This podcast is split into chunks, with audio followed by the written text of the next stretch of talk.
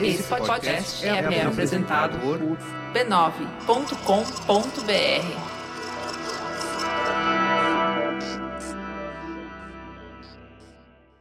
Eu precisei ir no Rio de Janeiro muito rápido para resolver umas paradas. Eu aproveitei para ir no barbeiro que eu costumava cortar meu cabelo no último ano que eu morei por lá. Fala aí, mano, tranquilo? Mas infelizmente ele tinha saído para fazer campanha para um amigo candidato a vereador. Ele foi na caminhada ali com o vereador dele? Daqui a pouco ele tá aí. Já é, tranquilo. Eu tinha saído de Joinville, em Santa Catarina, onde eu moro atualmente, para cortar o cabelo lá em Austin, Nova Iguaçu, que é o bairro onde eu cresci. Então não custava nada esperar só um pouquinho, até porque eu sabia que ia valer a pena.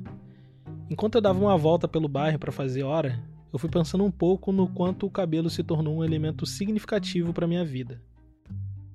Não tem um dia sequer que eu não levanto e penso em como tá meu cabelo. Se tá legal, se tá na régua, se precisa de corte.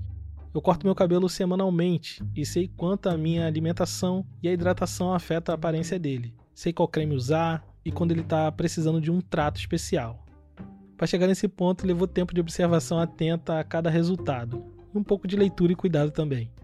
Então faz todo sentido para mim, sabendo que eu vou estar no Rio, mesmo que de passagem, dar uma segurada no corte para fazer algo melhor com os cria lá da área, pagando bem menos e com resultado final muito melhor do que eu consigo aqui em Joinville. Pô, tava vendo teus stories aqui, caraca, cabelo tá maneiro, hein? Cortou onde? No Rio? Porra, tá na régua, na moral. É, realmente ficou muito na régua e eu não lembrava quando eu tinha sido a última vez que eu cortei o cabelo tão bem assim. Mas isso é papo para outra prosa. O ponto é que o cabelo ocupa um espaço de centralidade na percepção de pertencimento das pessoas negras em diáspora. Aqui no Brasil, especificamente, foi desenvolvido um sistema sofisticado de aplicação do racismo. Somos um país indiscutivelmente miscigenado, mas que sabe identificar e classificar muito bem quem é negro e quem não é no extrato social. E para isso, o brasileiro médio usa dois marcadores muito significativos: a cor da pele e o cabelo. Longe de mim querer resumir a complexidade da autodeclaração racial apenas em cabelo e cor da pele. Nessa equação, a gente sabe que tem muitos outros fatores, como classe social, renda, acesso à educação. Há estudos bem consolidados de como a autodeclaração muda em indivíduos que ascendem socialmente. Mas isso é papo para outra conversa também. O fato é que é inegável como a dupla cabelo e cor da pele opera numa dimensão simbólica um valor muito significativo na construção de uma identidade negra. Nessa dupla, o cabelo, que é mais passível de intervenção e modificação, constitui um elemento muito importante de como o negro se vê e como ele é visto em sociedade. Por isso, para as pessoas negras, cortar, pintar, alisar, trançar, intervir no cabelo de maneira geral é mais do que uma questão puramente estética, é uma questão de identidade.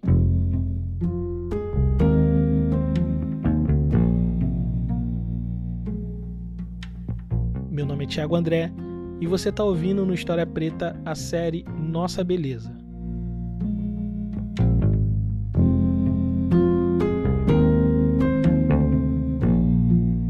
Episódio 2 Raízes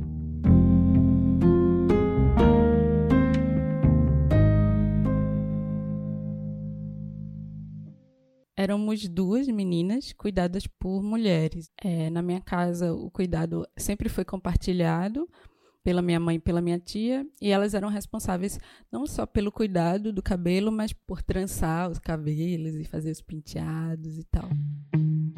Ela não tinha vida muito diferente da maioria das crianças negras vivendo na periferia de Recife. Hoje, ela é a Paloma Santos. Mulher negra, recifense, e sou professora de Química na Universidade Federal da Bahia. E hoje vivo em Salvador. Mas naqueles primeiros anos de vida, quando era só uma menina, fazia parte da sua rotina diária sentar no colo da sua mãe ou da sua tia para cuidar dos seus cabelos. Eu, assim, eu achava um, um momento bem de carinho, assim, essa coisa do como o, o, cafuné é a interação entre a mão, o toque no, o toque no cabelo, o toque afetuoso no cabelo. É, eu acho que, que, que aquele momento, mesmo é, sendo o, desembaraçar é muito difícil, né? E aí nesse momento também a gente sofria, brigava e fazia manha, mas Mas fazendo esse paralelo com o cafuné e estar tá ali com a minha mãe, no colo da minha mãe ou no colo da minha tia, eram momentos, eram momentos ok, assim, fazia parte da rotina, mas não era sofrido, não era um sofrimento. O processo todo era relativamente simples, mas era rotineiro, coisa de todo dia. Eu lembro de, na infância, estar tá sempre de trancinha, sempre. Minha mãe e minha tia não tinham a habilidade, nem a formação para fazer as trancinhas características é, afro, né? Eram trancinhas... É, bem simples também, porque correria. Trançar os cabelos é o primeiro recurso estético que a gente encontra em famílias negras no Brasil principalmente quando se trata de cabelos crespos em cabeças femininas. O que faz desse saber, o trançar os cabelos, um campo dominado majoritariamente por mulheres. Ainda que no caso da mãe da Paloma ela não soubesse ou não tinha muito tempo para estilizar as tranças de modo mais elaborado, o saber trançar é onipresente no cotidiano de famílias com mulheres negras de cabelo crespo. As tranças são heranças culturais e estéticas que nos acompanham desde a retirada dos nossos ancestrais da África. Por lá, os formatos, desenhos geométricos e estilos tinham sentidos simbólicos diferentes do que temos hoje. O sequestro forçado para as Américas, que chamamos de diáspora, fez com que pessoas negras ressignificassem tradições e sentidos para o cabelo, tendo agora, por muitas vezes, como ponto de partida a violência colonial. Algumas famílias negras arrumam os cabelos de suas filhas não só como prática cultural de cuidar do corpo, mas também no esforço positivo de afastar da sua casa estereótipos raciais do negro sujo e descabelado. Eu, eu saio para correr ou caminhar e aí eu acordo, ponho uma roupa muito cedo e saio, né? E aí, às vezes eu ouço, eita, ele acordou pra cima hoje, né? Aí eu, mami, meu cabelo, a única coisa livre no meu corpo é o meu cabelo, deixa ele livre. E aí eu, por exemplo, agora ele tá realmente do jeito que ele tem que estar. Tá. Mas eu escuto até hoje, dá uma, dá uma organizada nesse cabelo aí, filha. Quando ele tá um pouco mais volumoso, né? E menos é, definido, eu escuto. Ih, faltando um creminho aí, não tá. É, pode ser uma opção deixar menos menos definido, né? Então, essa, esse olhar pro corpo, sempre na perspectiva de organize o corpo. Quando a gente é criança, é, um, é uma perspectiva de de não só de limpeza, né, de asseio, mas também de organize o seu corpo de forma com que ai, é para evitar mesmo, é uma organização de segurança.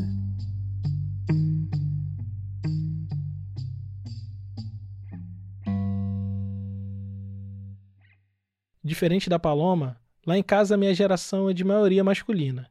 Somos sete primos com diversidade de pigmentação de pele e quase todos com cabelo crespo. Só o Lute, que nasceu negão, de pele escura e com cabelo mais liso. Desses sete, cinco foram criados juntos, morando no mesmo quintal. Minha família nunca teve um letramento racial acadêmico. O debate racial nunca fez parte do nosso dia a dia. Mas sempre houve um entendimento de que nossos corpos são alvos fáceis da violência cotidiana. Então o imperativo está na hora de cortar esse cabelo cai no mesmo grupo de conselhos do não sai de casa sem documento, não anda sozinho por aí, não fica até tarde na rua.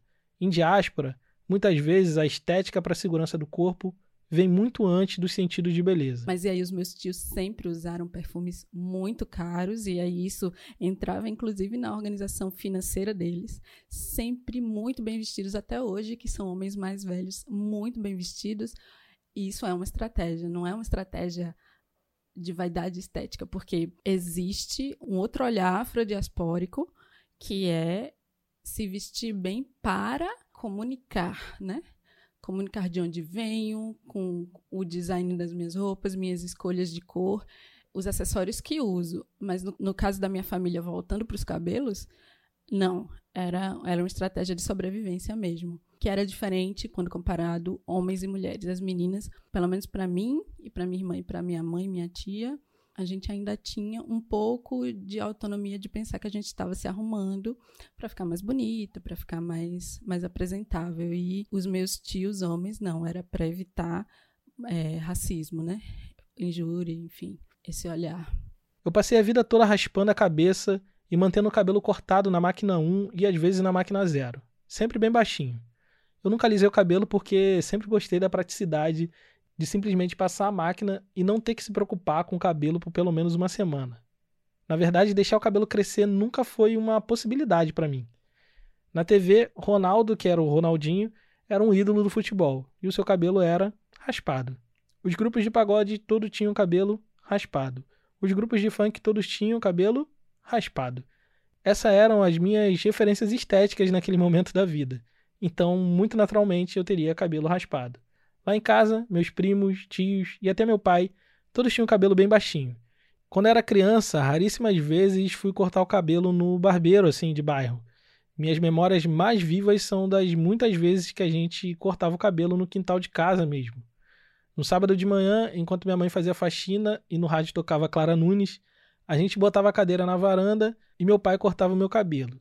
Aos poucos ia chegando um, dois, três, quatro primos, na intenção de também cortar o cabelo. Então, assim, tranquilamente a gente gastava ali duas, três horas da manhã do sábado, trocando ideia, falando bobagem e ouvindo música.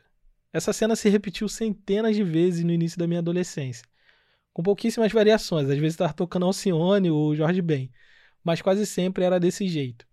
Enquanto eu e meus primos tirávamos um dia da semana para cortar o cabelo, lá em Recife, a Palome, a sua irmã, mantinha uma rotina diária de arrumação e adequação do seu penteado ela tinha que sentar um pouco, parar por 20 minutos, meia hora e pentear o cabelo.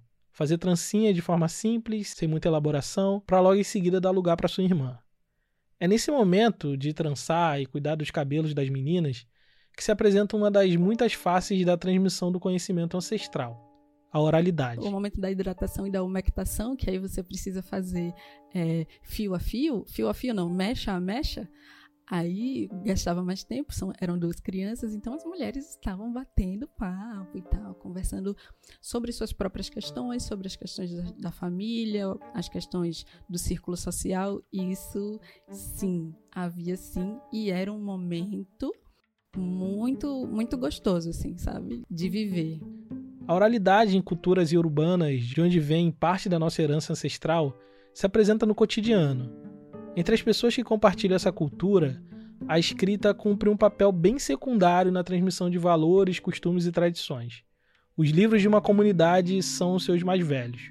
Pessoas que passaram por muitas coisas durante a vida e que cumprem agora um papel de transmissores das tradições da comunidade. Mas diferente do que muitos costumam pensar, dificilmente é um momento onde uma pessoa mais velha se senta e diz: Para tudo que agora vou te ensinar a grande sabedoria ancestral. Não. A oralidade africana que herdamos se apresenta no cotidiano, na caminhada para a escola, nas cantigas de trabalho, na receita de um prato do almoço de domingo e nos trançados cabelos. O texto da Bell Hooks, ele é evocado demais, né, quando vai pensar esse momento como um momento de registro histórico, de história oral mesmo, que é uma prática comum às nossas ancestrais, dessas questões privadas expandidas para para o maior, assim. Isso é, é um olhar bem negro para a história e para a história oral. Uma vez, assistindo uma entrevista do Antônio Pitanga, ele disse uma coisa que não saiu da minha cabeça. Que nossa cultura, no caso a cultura negra, ela dificilmente vai estar tá nos livros de história. Porque nossa história é uma história de pé de ouvido.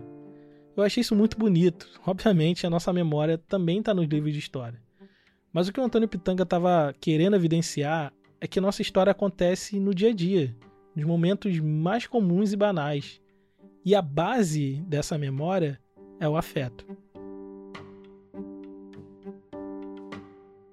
As mulheres da minha família eram alisadas e as risadas, as conversas, essa discussão sobre eventos amorosos, eventos do trabalho, elas se deslocavam da minha casa para o salão. O salão de bairro é esse lugar quase místico que representa, além de tudo, um espaço de sociabilidade.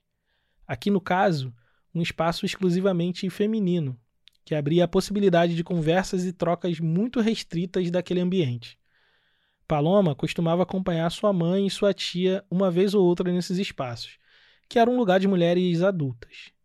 Ela não podia fazer quase nada ali. As conversas não faziam parte do seu universo. Os procedimentos estéticos de alisamento do cabelo também não eram uma possibilidade para uma menina tão nova. O seu papel nessa dinâmica era o de observar. E ela olhava tudo, ouvia tudo, mas não se sentia parte daquele ambiente. Ela estava no salão, mas não podia sentar na cadeira. Ela via o vai e vem de mulheres, todas negras, sentando e levantando por horas naquela cadeira que era um objeto quase mágico que renovava a autoestima de mulheres calejadas pela vida.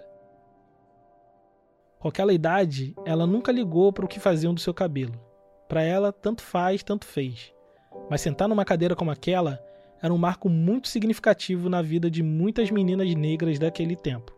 E esse momento acontecia quase sempre no aniversário de 15 anos, que é um rito de passagem muito popular aqui no Brasil. Foi um grande evento e aí eu precisava ter um cabelo arrumado para esse momento. Ela foi num salão um pouco mais afastado do bairro, com um pouco mais de estrutura.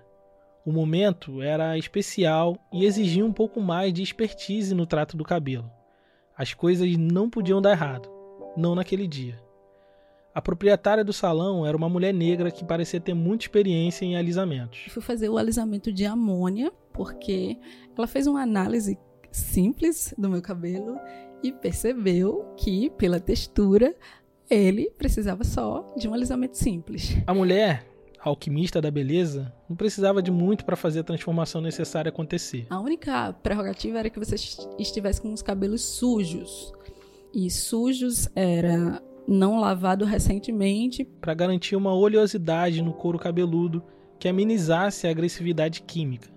A aplicação começou inicialmente na raiz e depois foi se expandido para o fio todo. Quando ela terminou todo o procedimento, seu cabelo era outro. Não tinha mais volume nem a textura de antes. No mesmo dia, de volta em casa, ainda antes da festa, eu recebi um elogio pela minha imagem pela primeira vez só após o alisamento. Lembro de quem me elogiou e lembro do dia que eu fui elogiada, que foi no dia que eu voltei do salão, estava com cabelo alisado e tal, e recebi esse elogio de uma amiga que nunca tinha feito nenhum tipo de elogio. Apesar de ser uma, uma pessoa muito próxima, nunca tinha feito. Ela não deixou de ser negra por conta do seu cabelo alisado.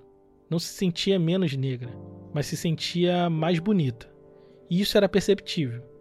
Era o que o mundo dizia para ela, não só sua amiga. A partir daí, ela passou a fazer manutenção do alisamento constantemente. Não no salão do bairro, mas nesse salão distante que fez o seu primeiro alisamento com a amônia naquele dia. Esse salão dessa mulher, que era um pouco mais profissional do que o salão da infância, tinha mulheres ainda, não eram mulheres de alto poder aquisitivo, porque não, mas você percebia a, a, mudança de conversas e também a minha relação com aquele lugar. Passou a ser uma relação bem utilitária. Havia a ausência da, das mulheres da minha vida, não, elas não estavam mais lá, né? As mais velhas não estavam lá e eu estava ali para extirpar, para eliminar e não mais para cuidar. Seus 15 anos representaram um rito de passagem em muitos níveis. Justamente nesse momento da vida que nos sentimos mais desajustados e disformes, ela encontrou um ponto em que se sentia confortável. Agora, ela caminhava para a vida adulta em conformidade estética com a regra do jogo, pelo menos no que diz respeito ao cabelo. A escola, os empregadores no futuro, os relacionamentos afetivos, todos seriam um pouco mais generosos com a Paloma de agora em diante.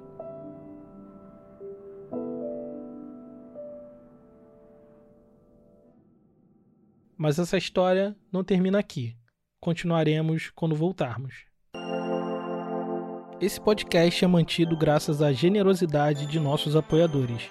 Por enquanto, o História Preta é escrito, editado e publicado por mim no meu tempo livre, e por conta disso, nossos episódios têm a periodicidade quinzenal. Se você acha esse podcast importante e quer que ele continue no ar com cada vez mais episódios, Considere nos apoiar em apoia.se barra História Preta. A partir de R$ reais você nos ajuda e em troca recebe no seu e-mail uma newsletter com tudo que li, vi e ouvi para produzir esse episódio. A partir de R$ reais, além da newsletter, você também participa do nosso grupo secreto e concorre a um livro todo mês. O História Preta continua independente e o seu apoio nos ajuda a manter a produção de novos episódios como esse que você está ouvindo.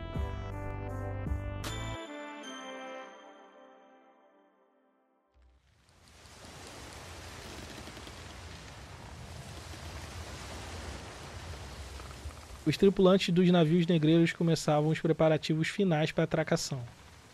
As pessoas negras vivendo o pior momento de suas vidas naquele porão insalubre vão ser preparadas para venda nos leilões portuários. Isso significa que os mercadores de pessoas precisavam deixar o seu produto um pouco mais atraente para venda.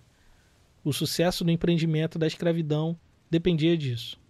Então, antes de chegar em terra firme, era retirada as correntes e algemas para não ficar as marcas na pele. Depois, os corpos eram cuidadosamente lavados com sabão e os ferimentos da viagem eram tratados sob a liderança de um médico. Antes de receberem uma fina camada de óleo na pele a fim de simular a aparência de hidratação, os homens tinham seus cabelos raspados e suas barbas retiradas a fio da navalha.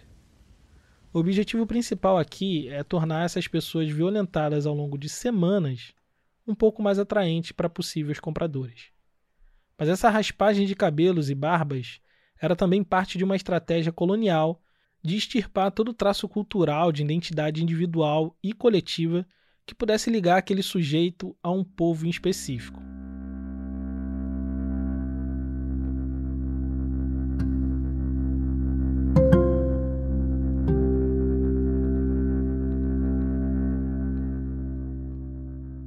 Toda sua identidade era anulada naquele momento. Agora, ele pertence a um novo grupo, e sua nova identidade é ser um escravo. Em muitas culturas africanas trazidas para o Brasil, o cabelo cumpre um papel fundamental de comunicação e linguagem. O corte ou estilo de cabelo poderia indicar o estado civil, pertencimento social, idade, religiosidade e tantos outros marcadores culturais. O cabelo está no ponto mais alto da nossa cabeça, e para muitas culturas africanas, isso pode significar estar mais próximo do divino possibilitando uma comunicação direta com os deuses e os espíritos ancestrais. O seu cabelo pode ser encantado, trazendo boas coisas ou coisas más se ele for pego por um desafeto mal intencionado. Dos devotos de determinadas divindades, era exigido que os cabelos fossem mantidos trançados num certo estilo, evidenciando a centralidade da beleza nas práticas religiosas que aportaram no Brasil. Em rituais de iniciação do candomblé, por exemplo, é comum que o iniciado raspe a cabeça.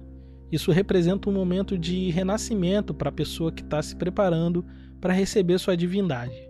Isso também é necessário para que algumas obrigações litúrgicas sejam feitas diretamente no ori, que é a cabeça, dando equilíbrio e fortalecimento necessário para o iniciado. Então, para muitos escravizados que chegaram no Brasil, raspar a cabeça era algo extremamente específico um ritual muito íntimo que envolvia o carinho do seu orixá e da sua comunidade. Ter o cabelo retirado contra a sua própria vontade era uma violência que atingia de forma cruel as crenças e os valores dos sujeitos escravizados. Então, manter o cabelo negro domado virou uma prática muito comum aos senhores coloniais. Isso imprimia uma certa uniformidade, uma ordem que eliminava qualquer traço cultural que pudesse gerar identificação coletiva. Era só mais uma das muitas estratégias que visavam desconectar completamente um indivíduo de suas raízes. Durante séculos, a população negra em diáspora vai se reinventar e ressignificar os sentidos de liberdade e conexão com as suas raízes culturais.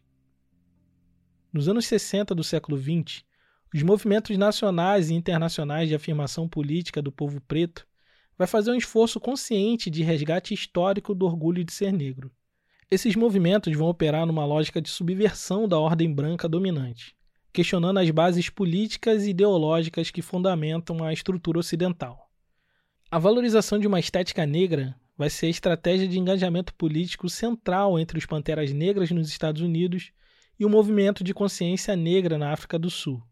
Naquele contexto, era muito importante a reafirmação da cor da pele, dos traços físicos e do cabelo, não só como marcadores genéticos apenas, mas como elementos de identidade que receberam tratamentos diferentes em sociedades fundamentadas no racismo.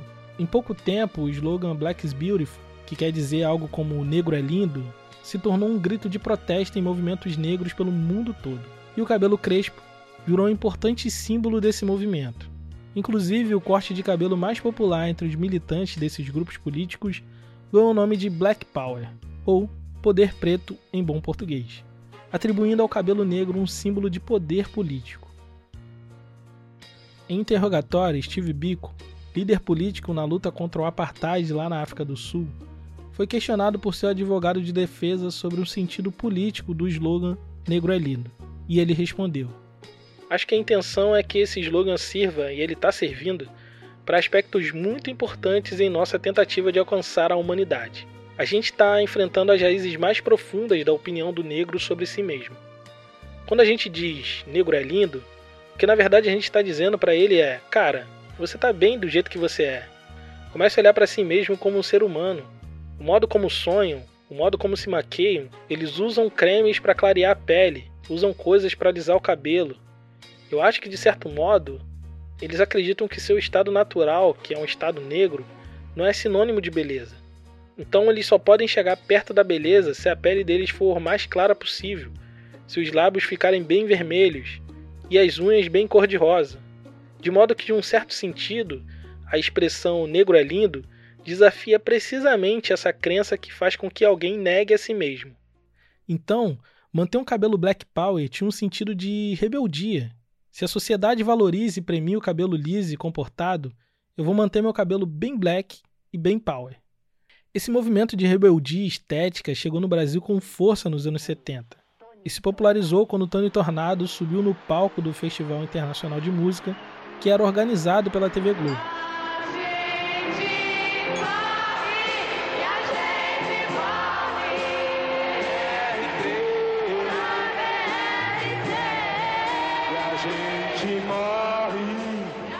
Acompanhado do trio Ternura, que era um back vocal composto de mulheres negras ostentando cabelos black power, Tony Tornado, um sujeito alto, aparece de peito nu com sol estampado e cabelos enormes.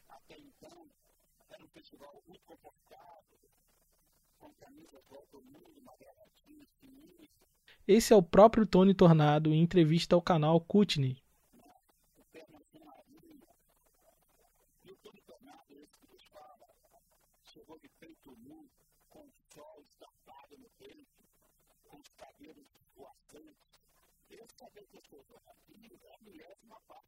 Olha bem, eu estou falando de 1969. Não estou falando de agora. Era um cabelo enorme. Ele tinha uma história, ele tinha um porquê. Era a identificação, era a aceitação, era o comprometimento que eu tinha com a minha raça. Esse é o princípio bem se usava cabelo branco, o que não era meio de, de sobreviver, sem querer. Mas eu tinha que ter essa postura. Ao afirmar que seu cabelo grande não era estética, ele marca um tipo de pensamento que moldava aquele tempo. Nosso cabelo, antes de tudo, é político. Deixar o cabelo natural é mais do que beleza é confronto, é protesto. E os movimentos negros brasileiros vão influenciar e ser influenciado por esse slogan. E vão produzir teorias acadêmicas, discursos, artigos, protestos, tendo o negro é lindo como estandarte. Muitas pessoas negras, principalmente jovens, vão assumir seus cabelos naturais motivado por essas questões políticas que estavam movimentando o mundo naquele tempo. E como venho dizendo até aqui, o cabelo comunica identidade e pertencimento. E ter o cabelo natural significa que você estava atento às questões raciais e não era um alienado político. O movimento negro, através de sua militância, vai trabalhar a positivação da estética negra de forma consistente e sistemática ao longo dos anos, de modo que até hoje muitas pessoas, mulheres e homens, fazem transições capilares, deixando o alisamento químico para assumir de forma orgulhosa os seus cabelos naturais, influenciado por questões políticas. Mas, eu não. Eu tive a figura da minha irmã que disse: Olha, eu comecei a, a não querer mais alisar o meu cabelo e, e ela tinha justificativos muito importantes. Você se lembra que a Paloma tinha alisado seu cabelo com apenas 15 anos. Então, a partir dali, ela manteve seu cabelo alisado até a vida adulta. Ela passou por muitas coisas, muitas mudanças. Tinha graduado e mestrado em Química. E agora estava se mudando para Porto Alegre com uma bolsa de pesquisa para o doutorado na Universidade Federal do Rio Grande do Sul. Nessa altura da vida, ela já estava bem habituada a frequentar salões maiores, com processos melhores e mais rápidos de escovas progressivas à base de formol. Então eu fazia questão de pagar e não era barato, mesmo trabalhando, mesmo separando um dinheiro para que essa escova acontecesse, não era barato, era bem caro. E por isso a estrutura era maior, a estrutura era melhor. Mas quando ela chegou em Porto Alegre, enfrentou um problema diferente. Sua rede de salões e contatos e pessoas conhecidas no trato com o cabelo não existia mais. Existe a fidelização do cabeleireiro porque eu continuava não sabendo o que estava sendo colocado no meu cabelo. Eu sabia que era uma escova X. Qual era o ativo, não sabia. E isso fidelizava, me fidelizava, porque ao chegar em outro local eu teria que fazer essa conversa inicial, esse, essa análise, né? Enquanto ela não encontrava um salão que pudesse fazer a manutenção do seu cabelo, o tempo ia passando. E o tempo passar para uma mulher alisada é ver sua raiz crescendo e, e ter estratégias para tentar usar uma faixinha. Só que aí eu não consigo usar faixinha, sabe? Porque eu, eu não tenho uniformidade aqui na testa. Eu também não gosto de usar acessórios. Então passou a ficar difícil para mim. Nas férias, no momento em que ela precisou voltar para casa, aparece a figura fundamental para me fazer questionar sobre o meu cabelo, que é a minha irmã, também conhecida como Brenda. E geralmente, quando as pessoas contam suas histórias com seus cabelos, elas informam que o giro se deu quando eu participei de uma palestra, eu pude refletir sobre a minha identidade e aí concluí que eu queria sim passar por um processo de transição, ou então eu acompanhei uma pensadora negra ou li uma pensadora negra que tratava dessas questões, porque a discussão sobre nossos cabelos não é algo novo, mas o acesso a essa forma organizada e sistemática ela não chega para todo mundo ainda, né? A pessoa mais simples precisa alisar o cabelo para ele ficar arrumado para essa pessoa alcançar um emprego, conseguir um emprego. Ela faz isso, ela investe 300 reais do salário para fazer a escova, para ficar apresentável, para poder circular em alguns espaços, para poder ter um emprego num shopping, para poder tirar o passaporte, porque, sei lá, o programa não permite que você e o seu black sejam, sejam fotografados. Essa mesma pessoa, ela tem a oportunidade de discutir sobre sua identidade a partir do seu cabelo, é, um, é uma questão. Mas tem pessoas que passam a pensar os processos de alisamento químico a partir desses, desses lugares acadêmicos ou a partir de leituras, de vídeos, de, de discussões intelectuais. Mas ela não. O motivo dela era sua irmã. E Brenda não tinha bagagem acadêmica ou argumento político. Seus motivos para deixar de alisar o cabelo eram bem mais simples que isso. Primeiro, a gente está gastando muito dinheiro, e é um dinheiro trimestral, e é um dinheiro que é dado para, sabe? E esse dinheiro é muito dinheiro. Essa foi uma primeira justificativa. E a segunda que me atinge diretamente é que ela pensou que ela estava acumulando substâncias no próprio corpo e ela não queria mais. E eu falo que me atinge diretamente porque eu sou profissional da química. Então não fazia sentido se submeter a esses processos. Mas a sua irmã em nenhum momento pediu para que ela fizesse o mesmo. Só deu os seus motivos. Eu admiro muito ela. E aí eu disse: tô com ela, vou fazer igual. Foi isso. Ela fez igual, mas diferente. Enquanto sua irmã teve a paciência de deixar o cabelo crescer sem cortar, ela decidiu passar pelo Big Shop, que é o grande corte, que é quando as pessoas negras decidem cortar o cabelo bem baixo, na raiz, para cortar toda a química e deixar o cabelo crespo crescer naturalmente. Mas esse é um processo muito difícil, especialmente para mulheres. Você não sabe como vai ser o cabelo. E se ele, e se ele crescer kink? Se ele, se ele crescer 4C, ele não vai ter movimento. E aqui está um ponto importante. Nosso cabelo natural é diverso. E dentro da gradação de classificação capilar, vão ter cabelos que formam cachos bem definidos e os chamados 4C que não formam cachos naturalmente. Todos são cabelos crespos, porém com estruturas diferentes que exigem cuidados diferentes. O sonho do cacho, que é publicizado, né? Não é para todo mundo. Na verdade, o sonho do cacho, ele não devia ser nenhuma questão, né? E eu acho que a gente tem avançado sobre isso. Mas existe, existe a expectativa. Eu quero que o meu cabelo seja igual à da blogueira que está pautando a discussão sobre o cabelo natural. E qual é a relação do meu cabelo com a minha cor, com a cor da minha pele, com a minha genética. Qual é a mulher de cabelo natural que eu vejo? Que eu vejo na TV? Qual é a mulher de cabelo natural que eu vejo na minha escola, na minha faculdade? Qual é a mulher de cabelo natural que eu quero ter perto de mim? A mulher de cabelo natural que eu tinha perto de mim e que me estimulou a ter o cabelo natural que eu tenho hoje, ela ela não tinha esse entendimento acadêmico que é muito bom e desejado e que é chave de análise para meninas muito novas. As meninas novas, minhas alunas, elas têm chave analítica para justificar a escolha por um cabelo natural. E mais do que isso, essa chave analítica, ela faz com que você possa pensar numa autonomia estética. As pessoas negras que vieram para cá escravizadas eram diversas.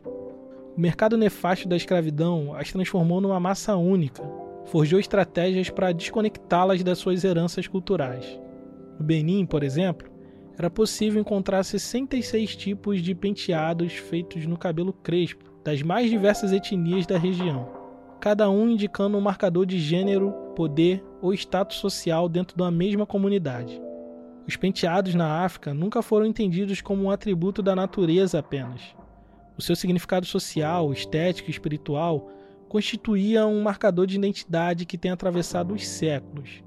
Em diáspora, pessoas negras precisaram ressignificar e recriar tradições e sentidos da vida sob uma perspectiva negra. Os valores mais profundos e mais primários da nossa relação com o cabelo precisou ganhar novos contornos acrescentados nesse ambiente hostil. No movimento de sobrevivência à violência colonial, física e simbólica, famílias negras desenvolveram suas próprias estratégias para se manterem firmes, provando que não há só uma maneira de ser negro. Não há uma maneira única de lidar com as suas raízes, capilares ou ancestrais. Nós somos diversos como a textura dos nossos cabelos.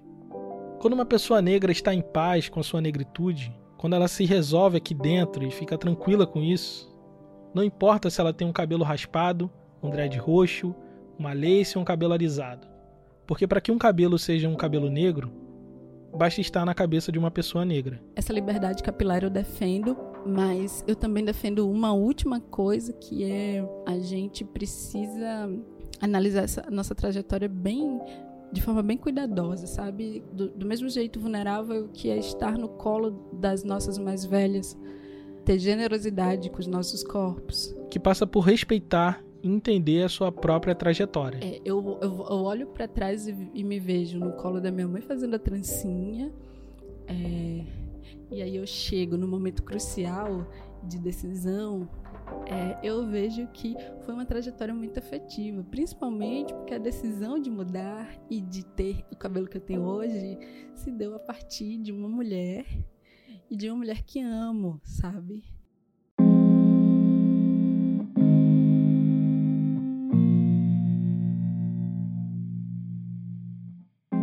Esse podcast é uma produção História Preta com distribuição da rede B9 de podcasts. Hoje eu contei com a participação generosa da Paloma Santos. A pesquisa, roteiro e edição de som é do Tiago André, que no caso sou eu. As redes sociais, a gerência da comunidade e a resolução de centenas de problemas é da Carolina Ferreira. A fotografia de capa é da Ellen Salomão e a arte sobre a fotografia é da Suzane Lopes. A trilha sonora é da Blue Dot e especificamente nesse episódio nós usamos áudios da TV Globo e da Kutner. Nos siga nas redes sociais. No Twitter somos História Preta e no Instagram arroba História Preta. Até o próximo episódio.